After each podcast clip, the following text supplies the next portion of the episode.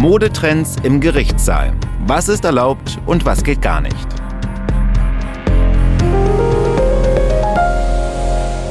Ja, es wird eine Folge der etwas anderen Art, aber nicht weniger spannend und nicht weniger interessant. Und bevor ich hier lange rumquatsche, begrüße ich unsere MD Thüringen Gerichtsreporterin Conny Hartmann. Hi Conny. Hi Olli, grüß dich. Heute haben wir ein Thema, wo wir verschiedene Sachen und zwar im wahrsten Sinne des Wortes mal beleuchten wollen. Und das liegt mir auch ein bisschen am Herzen, weil es geht um den Alltag im Gericht wie immer und es geht tatsächlich mal um die Kleidung im Gerichtssaal. Kann man das so überschreiben? Ja, das kann man so beschreiben, weil da gibt es Vorschriften. Es gibt Vorschriften, an die man sich halten muss und es gibt welche, die werden ab und zu ausgehebelt.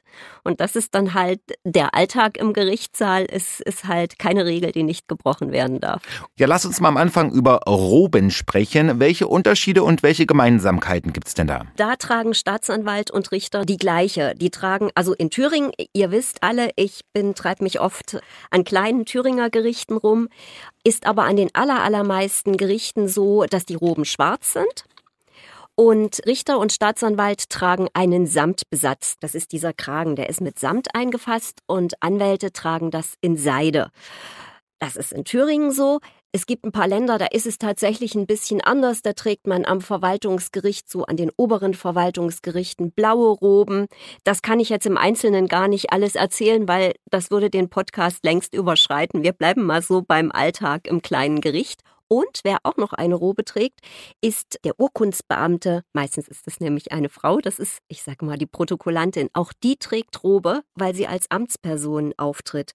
Und es ist ja nach wie vor so, dass an den Amtsgerichten alles mitgeschrieben werden muss, was dort gesagt wird. Und das macht die Dame, gibt auch Herren, die neben dem Richter sitzen.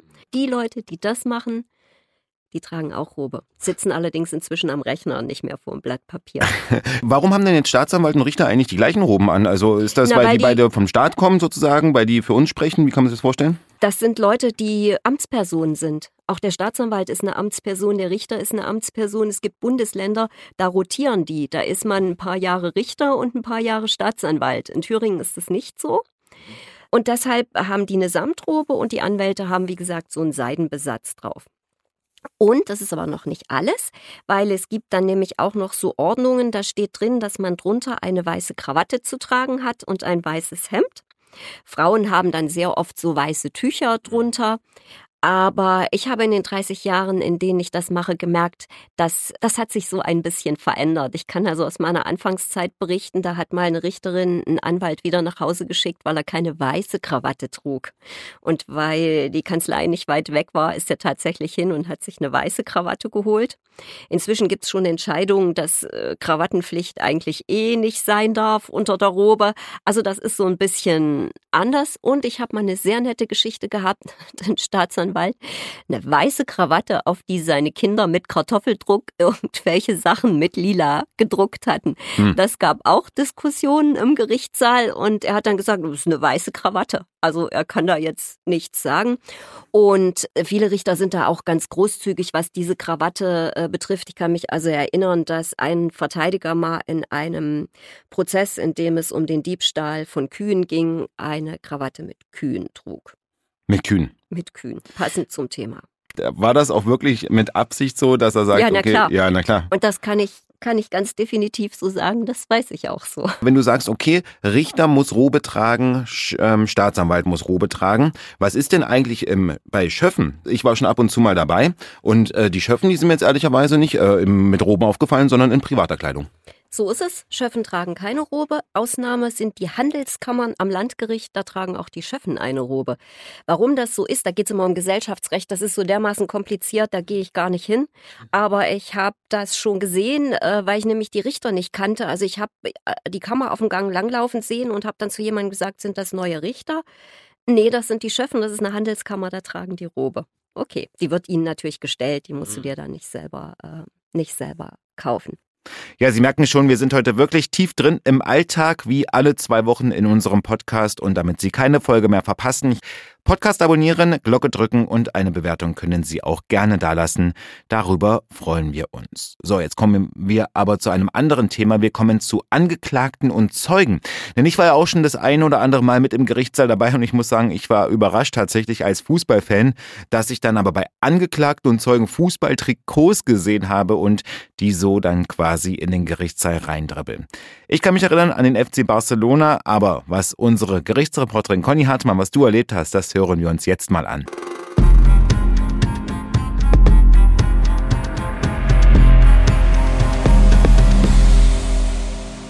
so ziemlich alle Fußballshirts, die es gibt, glaube ich, wirklich richtig viele. Von der kleinsten Mannschaft bis hin zu denen, die du gerade erwählt hast, bis zum Champions League-Niveau, ist total legitim. Was äh, definitiv nicht sein darf, sind äh, verfassungsfeindliche Sprüche. Mhm. Also da habe ich das schon zweimal erlebt. Das ist, das ist natürlich eine Provokation. Da müssen wir jetzt mal nichts sagen. Und da geht es nämlich schon los. Wie reagiert das Gericht? findet die Verhandlung jetzt statt oder so. Also da ist aus meiner Sicht ganz viel Taktiererei auch dahinter. Und das habe ich, ich habe es zweimal erlebt und äh, da hieß es einfach Jacke zu, Reißverschluss bis oben hin zu und das hat der Richter auch bis zum Schluss durchgehalten. Immer wenn der Reißverschluss wieder ein Stück auf war, Reißverschluss zu. Ja, das ist so die eine Sache. Ich erlebe natürlich Angeklagte, die aus der Haftanstalt kommen. Dort gibt es tatsächlich sowas wie Häftlingskleidung. Das darf man aber sich jetzt nicht gestreift vorstellen, sondern das ist meistens eine Jeans und ein T-Shirt. Und manchmal ist es auch Jeans und Jeanshemd. Und das ja, ist normale Kleidung, sage ich jetzt mal. Hochrangige Betrüger kommen sehr oft in feinsten Zwirn tatsächlich. Äh, wir haben das tatsächlich schon gehabt, dass ein Kollege Material von mir, was ich gedreht habe, für einen Gerichtsprozess bekommen hat. Äh, der Prozess ist ausgefallen. Der Kollege hat das Material verarbeitet, weil der Prozess ist damals ausgefallen, als der Vulkan auf Island ähm, explodiert war. Und er hat so die Folgen für Thüringen gemacht. Und dann bin ich hingegangen. Es waren neun Angeklagte. Der zehnte fehlte, weil er nicht fliegen konnte. Und dann habe ich gesagt, habt ihr die auch alle schön gepixelt? Und dann habe ich gesagt, hey, da hast du den Anwalt gepixelt, weil Ach. der Angeklagte so top aussah, dass die so, der Anwalt hatte noch keine Robe an, dass die also bupp, Gibt's ja nicht. Im Falschen. Ja, aber das ist, ähm, das, das, das gibt es halt auch und das ist wirklich in solchen Betrugsprozessen fällt mir das schon auf. Ja, Kleider machen Leute, aber Richter können das, glaube ich, schon sehr, sehr gut einschätzen. Und Richter können, glaube ich, auch die allermeisten jedenfalls sehr gut einschätzen, wann sich Zoff lohnt und wann nicht. Mir fällt gerade auch eine Serie ein, wo es auch um eine Betrügerin ging. Und genau da war nämlich auch, dass die, also ein wahrer Fall, wahre Geschichte. Und da war nämlich auch der Fall, dass die im Untersuchungshaft dann saß und dann wollte die aber unbedingt richtig schicke Kleidung äh, anziehen, weil die halt auch so sehr viel Wert auf Mode und Äußeres gelegt hat und hat diese Häftlingskleidung abgelehnt. Also was ich sagen will, man kann schon sagen, nee, mit der Häftlingskleidung auf gar keinen Fall, ich komme hier im Feinsbirn. Also du kannst dir äh, Sachen ins Gefängnis bringen lassen, gar mh, keine Frage. Klar. Wird alles kontrolliert logischerweise, aber das ist möglich. Und diese politischen sagen wir mal, provozierenden Aufdrucke auf so T-Shirts, führen die denn öfter zu Diskussionen? Weil ich kann mir schon vorstellen, man kennt ja die kreativsten Slogan mittlerweile, wo äh, Vokale weggelassen werden und was weiß ich nicht alles. Führt das dann zu Diskussionen oder wie läuft das dann ab? Nein, wenn das nicht verfassungsfeindlich ist, dann gibt es überhaupt gar keine Diskussion, weil es soll ja eine Provokation sein und wer drauf reinfällt, ist selber schuld und macht sich's schwer. Äh, es gibt natürlich inzwischen auch Schuhe, habe ich gelernt, die auf Gruppenzugehörigkeit hindeuten sollen. Okay. Äh, dann kam also mal ein Trupp, der einen, ich glaube, einen Iraker angegriffen hatte. Fünf junge Leute aus der rechten Szene, die hatten alle dieselben Turnschuhe an. Ich wusste das am Anfang gar nicht, dass das auch so ein Zeichen ist, aber das sind halt auch so Sachen, die kommen und die gehen. Und also bestimmte Marken spielen überhaupt gar keine Rolle äh, vor Gericht. Ich weiß, es gibt Diskussionen bei Thorsteiner äh, Sachen. Ich habe es noch nie erlebt, dass jemand deswegen rausgeflogen wäre oder so. Das kann ich einfach nicht sagen. Und machen wir uns mal nichts vor. Wer mit solchen Klamotten kommt, der demonstriert ja, dass er null Einsicht hat. Äh, also er tut sich selber keinen Gefallen damit Und deswegen denke ich, äh, kommt das auch relativ selten vor. Darüber habe ich nämlich äh, gestern noch mit äh, jemandem diskutiert, wo ich auch gesagt habe, na, es kommt schon drauf an, was man vor Gericht anhat, gerade bei Angeklagten. Und das hat mir schon kurz angeschnitten, weil es darf natürlich keinen Einfluss nehmen auf das Urteil, ne? weil am Ende zählen die Fakten, klar, und die Beweise und die Aussagen. Aber hat man schon den Eindruck, dass es schon auch darauf ankommt, was man anhat, wie man sich präsentiert vor Gericht. Was würdest, wie würdest du das einschätzen? Auf jeden Fall ja, das hat was, aber Richter durchschauen natürlich, ob da jemand eine Show abzieht, innerlich und äußerlich oder nicht. Aber so eine gewisse Achtung vorm Gericht, äh, also wie man seine Klamotten auch auswählt, das meine ich schon, dass das eine Rolle spielt.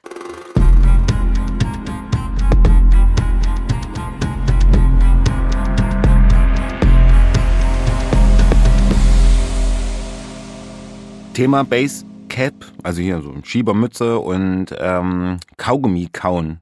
Das führt auch zur Diskussion, ja, weil ich glaube, bei Basecap ist nicht erlaubt, oder war das so? Naja, das wird inzwischen auch ganz unterschiedlich gehandhabt. Also, wir tragen ja manchmal selber Basecap, wenn wir arbeiten und ich sage dann tatsächlich immer Mütze ab, Mütze ab, wenn jemand reingeht.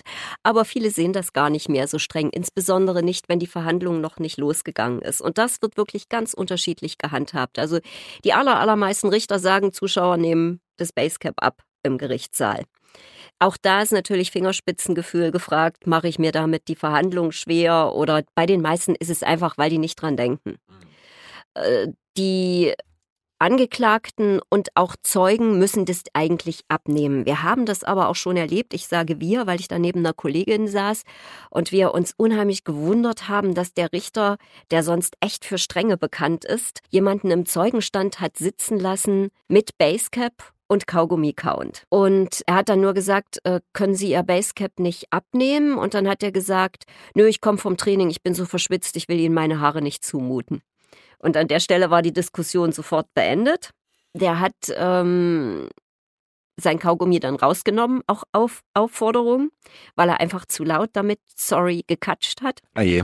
Aber äh, das ist, also wenn, wenn Leute kommen, wo man schon merkt, die sind auf Krawall gebürstet, dann dürfen die manchmal auch das Basecap auflassen. Allerdings, wie gesagt, nur im Zuschauerraum bei Angeklagten und Zeugen habe ich es bis auf diesen einen Fall, an den ich mich erinnere, nicht bewusst wahrgenommen, dass das durchgegangen ist. Also halten wir fest, beim Kaugummi-Kauen kommt es auch drauf an, wie laut man das Ganze kaut. Man kann das auch sehr diskret machen, aber im Allgemeinen heißt Kaugummi raus. Also wenn jemand in den Zeugenstand kommt oder als Angeklagter, wenn ein Angeklagter jetzt sagt, nehme ich aber nicht raus, dann äh, ist es auch sinnlos, da zu diskutieren, weil der darf ja eigentlich fast alles, der darf ja auch schweigen. Könnte ich denn theoretisch auch nackt in den Gerichtssaal kommen? Nee. Nackt geht nicht, ne? Nackt geht nicht, aber kurze Hose, kurzer Rock, wo man mehr sieht als ahnt, ist alles ja. inzwischen erlaubt. Und bei der Gelegenheit sage ich auch gleich noch, was ich auch erlebt habe in den letzten Jahren, ist, dass Staatsanwälte und Verteidiger waren wirklich am Anfang sehr, sehr viele Männer, wenig Frauen, dass die sehr oft wirklich schicke Schuhe, schicken Anzug unter ihrer Robe hatten. Und inzwischen kommen die auch mit Turnschuhen und Jeans, weißes Hemd, aber Turnschuhe, Jeans, also das drunter hat sich auch geändert und ist für mich auch ein Zeichen, dass das alles lebensnäher geworden ist. Das habe ich ja in den letzten äh, Podcasts schon immer mal gesagt, dass ich finde, dass die jungen Leute, die da jetzt ähm, sozusagen Staatsanwälte und Richter sind, die haben einen anderen Stil. Also nicht alle und nicht alle Alten haben einen anderen Stil, aber ich merke, äh, wie sich die Sprache auch so ein bisschen verändert, wie die Zeugen ansprechen, wie die mit diesen Worten, mit denen ich zum Teil schon nichts mehr anfangen kann. Ja, also LOL wird wahrscheinlich fast jeder kennen, außer mir. Ich musste das mal googeln. Ich wusste, das ist irgendwann mal Jugendwort gewesen oder so. Ich wusste nicht mehr, was das heißt. Das beherrschen die alles.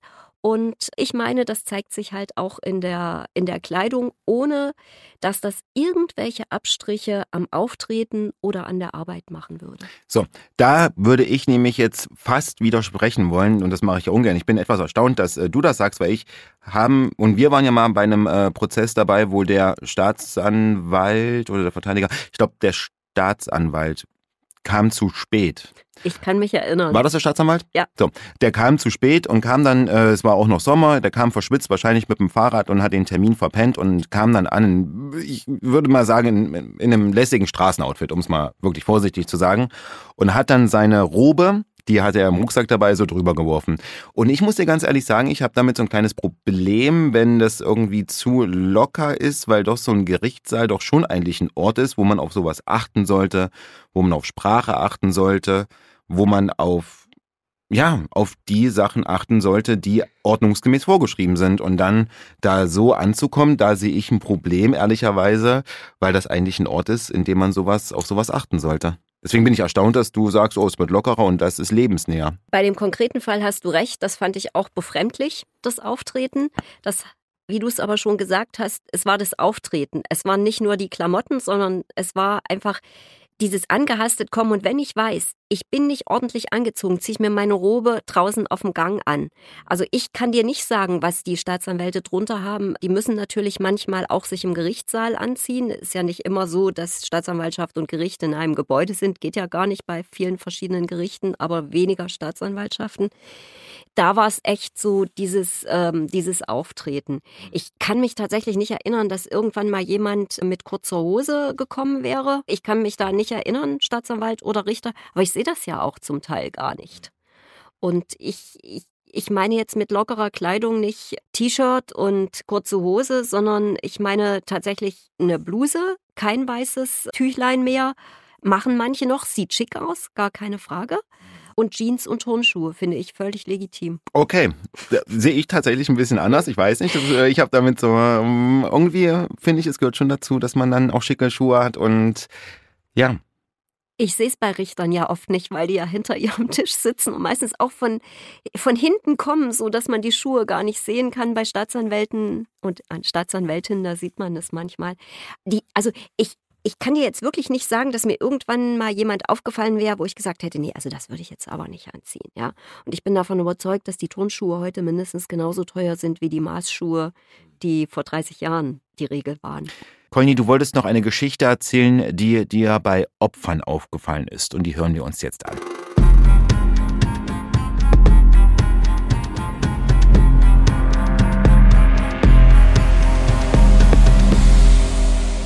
Ich sage jetzt was, was, was weiß ich nicht, ob das gut ankommt äh, bei, all, bei denen, die das hören. Wenn ich vor einem Gerichtssaal stehe und da stehen viele Leute, kann ich oft sofort sagen, wer das Opfer ist, wenn es in dem Fall ein Opfer gibt. Das hat was mit der Haltung, mit der, mit dem Auftreten zu tun und in dem Fall war es wirklich ein Fall, der so selten ist, dass sich jemand jemanden, in dem Fall war es nicht auf der Straße und im Gebüsch, sondern in einem Fahrstuhl in einem Hochhaus jemanden sucht, also ein ihm unbekanntes Opfer. Und da stand eine Frau, abseits, äh, Kopf eingezogen, ganze Haltung ängstlich und äh, stellte sich dann später auch raus, ähm, hatte eine leichte geistige Behinderung, hatte sich aber total schön gemacht. Also hatte sich richtig schön gemacht. Sie hatte einen selber gestrickten Pullover an und einen halblangen Faltenrock. Und das ist 20 Jahre her, da war das alles andere als modern, aber sie hatte die schönsten Sachen, die sie hatte die hatte sie angezogen für diesen Tag. Mhm. Also da kriege ich gleich eine Gänsehaut, wenn ich das wieder, wenn ich das wieder sehe, weil das ist ja so mein Eindruck. Ähm, jeder kann zum Opfer werden, aber wer sich wirklich in der Dunkelheit ein Opfer sucht, ist halt oft jemand, der jemanden nicht in die Augen gucken kann und der die Ängstlichkeit ausnutzt. Erzähl jetzt mal eine Geschichte, ohne mich wichtig machen zu wollen. Ich komme nachts ins Parkhaus. Da muss man mit seinem Chip so einen Rollladen hochmachen. Dann geht man da rein, dann habe ich bezahlt. Und, und bevor der Rollladen schließt, schlüpft noch ein Mann unter dem Rollladen durch. Mhm. Geht auch an den Parkautomaten. Ich musste ins dritte Untergeschoss und dort standen noch zwei Autos. Wenn du da runterkommst, geht dann das Licht an und der Mann lief hinter mir her so mit zwei, drei Metern. Und ich bin mit meinen Schuhen immer lauter geklappert. Ich wusste nicht, was ich machen sollte. Ich weiß, da unten geht das Handy nicht. Und irgendwann habe ich mich umgedreht und habe den angefunkelt. Und dann hat er zu mir gesagt, ich will doch auch nur zu meinem Auto. Und dann habe ich gesagt, warum sprechen Sie mich denn nicht an? Und da sagt er, so wie Sie drauf sind. Und ähm, das denkt, das ist immer so das, wo ich denke, also mich kann das auch erwischen, gar keine Frage. Aber es, alles, was ich so erlebt habe, sind genau solche Frauen oder Männer, die eh Angst haben. Und die Frau, die ganze Frau war Angst und die mhm. hatte sich schön gemacht für diese, für diese, äh, für sie war das, glaube ich, wirklich ein ganz, ganz wichtiger Tag. Erstmal alles nochmal erzählen. Zweitens noch nie bei Gericht gewesen, das sagen ja viele. Und ja, da konnte man drüber lächeln, was die anhatte. Hm. Aber für mich hat das, mich hat das ganz tief berührt, weil der war klar, hier ist wichtig und hier muss ich irgendwie ähm, bestehen. Und das hat sie aus meiner Sicht auch mit dem, was sie gesagt hat, ganz großartig. Und ich meine, dass ihr da auch die Sachen geholfen haben. So, Conny, jetzt haben wir ja viel gesprochen über Richter, über Staatsanwälte, Zeugen, Angeklagte. Deine persönliche Geschichte hast du doch bestimmt auch, dass du auch schon mal fast rausgeflogen bist. So ist es. Ich habe, es war warm, es ist auch mehr als 20 Jahre her und ich kam im Spaghetti-Shirt und da bin ich schon gar nicht an der Wache vorbeigekommen. Da hieß es nämlich so nicht was drüber. Ich habe gesagt, natürlich habe ich eine Jacke in der Tasche und ich ziehe die auch drüber. Ich würde das heute natürlich auch immer machen, dass ich mir was drüber ziehe. Aber ich glaube nicht, dass irgendein Zuschauer rausfliegen würde, weil er ein Spaghetti-Shirt oder sowas anhaben würde. Das glaube ich nicht. Aber wie gesagt, vor 20 Jahren ähm, ist mir da noch gesagt worden, so kommen Sie da nicht rein. Conny, zum Glück hast du es geschafft. Ansonsten, wer weiß, wo, äh, wo, wo das geendet wäre. Ne? Ja, ich kann mich an den Prozess tatsächlich nicht mehr erinnern, aber an die strenge Ansprache. Ja, ganz zum Schluss drehen wir nochmal einen kleinen Schlenker und schauen auf Tattoos, und zwar auf die Tattoos der Angeklagten. Wie sind da, da die Regeln? Verfassungsfeindlich muss abgeklebt werden. Also ist ja meistens am Arm. Wenn du es im Gesicht trägst, ja, dann trägst du es im Gesicht. Also ich kenne Angeklagte, die haben wirklich nichts mehr frei. Also die haben äh, die Augen, ich habe noch nie jemanden mit äh, einer tätowierten Hornhaut gesehen, gibt's aber, aber die haben nichts mehr frei im Gesicht, aber das sind dann alles, sorry, Knast-Tätowierungen gewesen. Äh, wir haben zum Beispiel eine Jugendgruppe hier in Thüringen, eine kriminelle Saat des Bösen, die haben alle SDB deutlich am Hals und im Gesicht. Ich habe viele Pentagramme gesehen auf Armen. Und ich habe tatsächlich, ja, es gibt Hakenkreuze, aber die sind meistens, ähm, wo der Ärmel aufhört. Also die müssen dann auch bedeckt sein. Es gibt natürlich aber auch Angeklagte, da denke ich halt gerade an den einen, wo wirklich nur noch die Augen frei sind, nicht mal die Augenlider, wirklich nur noch der Augapfel. Der hat in seinem Leben, ich glaube, inzwischen drei Leute umgebracht. Der hat so lange im Gefängnis gesessen, dem kannst du mit nichts mehr kommen. Womit willst du dem drohen? Und ich weiß, da, ähm, da war das dann auch kein, da war das dann auch überhaupt gar kein Thema in dieser Verhandlung. Weil für den zählt nichts mehr. Womit willst du den bestrafen, wenn der seinen Ärmel ein Stückchen hochzieht oder kein, keine lange Jacke drüber ziehen will? Mhm. Und ich kann mir auch vorstellen, wenn du jetzt sagst, so viele Tattoos, da müssen ja auch alle auf Zack sein, also Richter und Staatsanwälte, um das überhaupt zu erkennen, was manchmal dahinter steckt. Also wir haben es ja schon kurz angeschnitten, aber mittlerweile. Ja, aber ich habe auch schon gesagt, da lässt man im wahrsten Sinne des Wortes die Kirche im Dorf. Da würde jetzt niemand gucken, rutscht der Ärmel jetzt zu hoch oder nicht, weil wie gesagt, das können oder sind in den allermeisten Fällen Provokationen. Wenn sich Richter darauf einlassen, dann können sie ihre gesamte, kann ihre gesamte Verhandlung gestört werden. Wie gesagt, verfassungsfeindlich ist nicht. Das wird abgeklebt oder zugemacht. Conny, jetzt immer ein bisschen äh, weg von der Kleidung gekommen, aber ich äh, glaube, kein Problem. Von daher danke ich dir äh, für diese Einblicke in die, ja, in die Mode im Gerichtssaal, um es mal so zu sagen. Und wir haben ja gehört, was das alles ausmacht. Und ich würde sagen, vielen Dank und bis zum nächsten Mal. Bis zum nächsten Mal, Olli. Ja, und wir danken Ihnen natürlich fürs Zuhören. Sie können uns schreiben an angeklagt.mdr.de. Darüber freuen wir uns und Sie können natürlich auch unseren Podcast abonnieren, keine Folge mehr verpassen. Es gibt immer viele Sachen aus dem Gerichtssaal, die sehr interessant ist. Und dann hören wir uns beim nächsten Mal.